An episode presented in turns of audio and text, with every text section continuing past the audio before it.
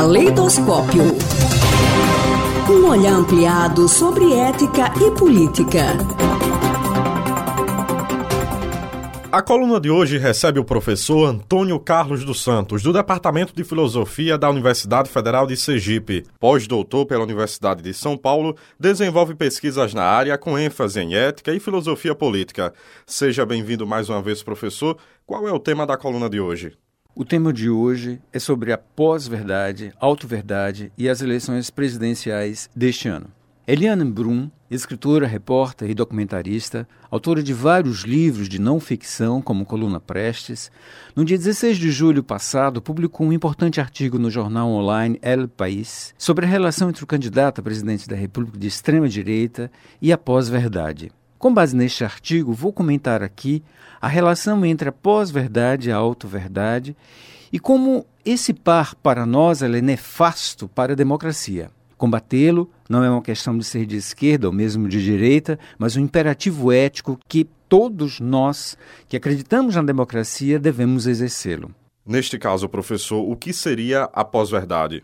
Grosso modo, a pós-verdade é quando perdemos o nexo com a realidade e, de forma absoluta, passamos a utilizar um discurso cujo critério do que é falso ou verdadeiro é tomado apenas segundo as convicções pessoais. Na pós-verdade, fatos e evidências são desconhecidos ou desconsiderados. Nesse sentido, perdemos também o vínculo com a objetividade e aderimos sem crítica a tudo que é virtual e que nos agrada, rechaçando, portanto, o que nos, não nos agrada. Esse discurso de tão repetido e absorvido por gente sem crítica passa a ser interpretado por esse mesmo povo de forma verdadeira. Um exemplo recente pode nos esclarecer como age a pós-verdade. O candidato à presidência da extrema-direita disse no primeiro debate televisivo dessas eleições que os portugueses jamais estiveram na África. Ora, sabemos que isso não é verdadeiro graças aos mais variados registros históricos e documental que os portugueses estiveram lá sim e fizeram um comércio de escravos para o Brasil.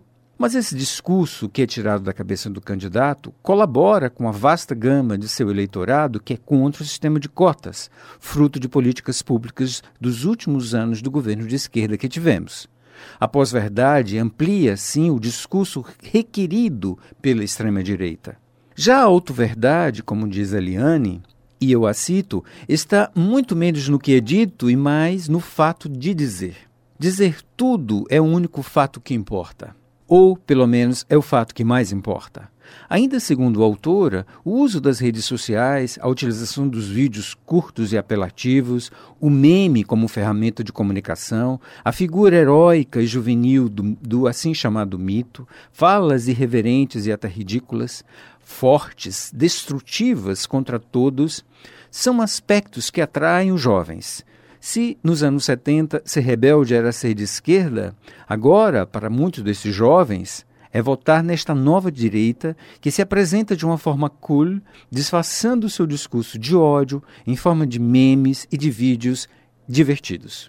Nesta perspectiva, registra a autora, esse candidato não seria homofóbico ou misógino ou mesmo racista para aqueles que aderem a ele, mas um homem de bem, entre aspas, exercendo a chamada liberdade de expressão. Os adjetivos que aparecem com frequência colados ao candidato de extrema-direita por seus eleitores são remarcáveis: sincero, verdadeiro, autêntico, honesto, politicamente incorreto.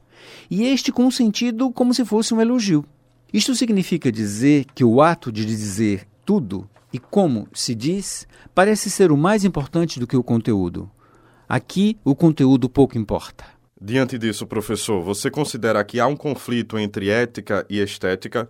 Há, então, nessa perspectiva, uma, a estética é decodificada como se fosse uma ética. Para Eliane, quando a imprensa mostra que o candidato de extrema-direita se revelou um deputado medíocre, que ganhou salário e benefícios fazendo quase nada no Congresso, quando mostra que ele não tem nada de novo, mas sim é um político tão tradicional como outro, outros, ou até mais tradicional do que outros, quando mostra que falta consistência no seu discurso, assim como um projeto que justifique seu pleito à presidência, há pouco ou nenhum efeito sobre os seus eleitores. O dever imposto tanto pela pós-verdade quanto pela verdade é devolver à verdade a própria verdade. Não faremos isso sem tomar partido por escola de qualidade para todos, apoiando aqueles que lutam por isso de maneira muito mais contundente do que fazemos hoje, assim como pressionando por políticas públicas e investimentos e questionando fortemente os candidatos para além da retórica fácil. Nem faremos isso sem a recuperação do sentido de comunidade, o que implica a reapropriação do espaço público para a convivência entre os diferentes, assim como a retomada da cidade. Temos que voltar a conviver com o corpo presente, compartilhando os espaços mesmos e, principalmente, quando as opiniões divergem. Temos que retomar o hábito tão humano de conversar. E conversar com todas as oportunidades possíveis. As eleições presidenciais estão aí para isso mudar o quadro atual e nos indicar alguma esperança de vida, objeto de luxo da maioria dos brasileiros. Caleidoscópio.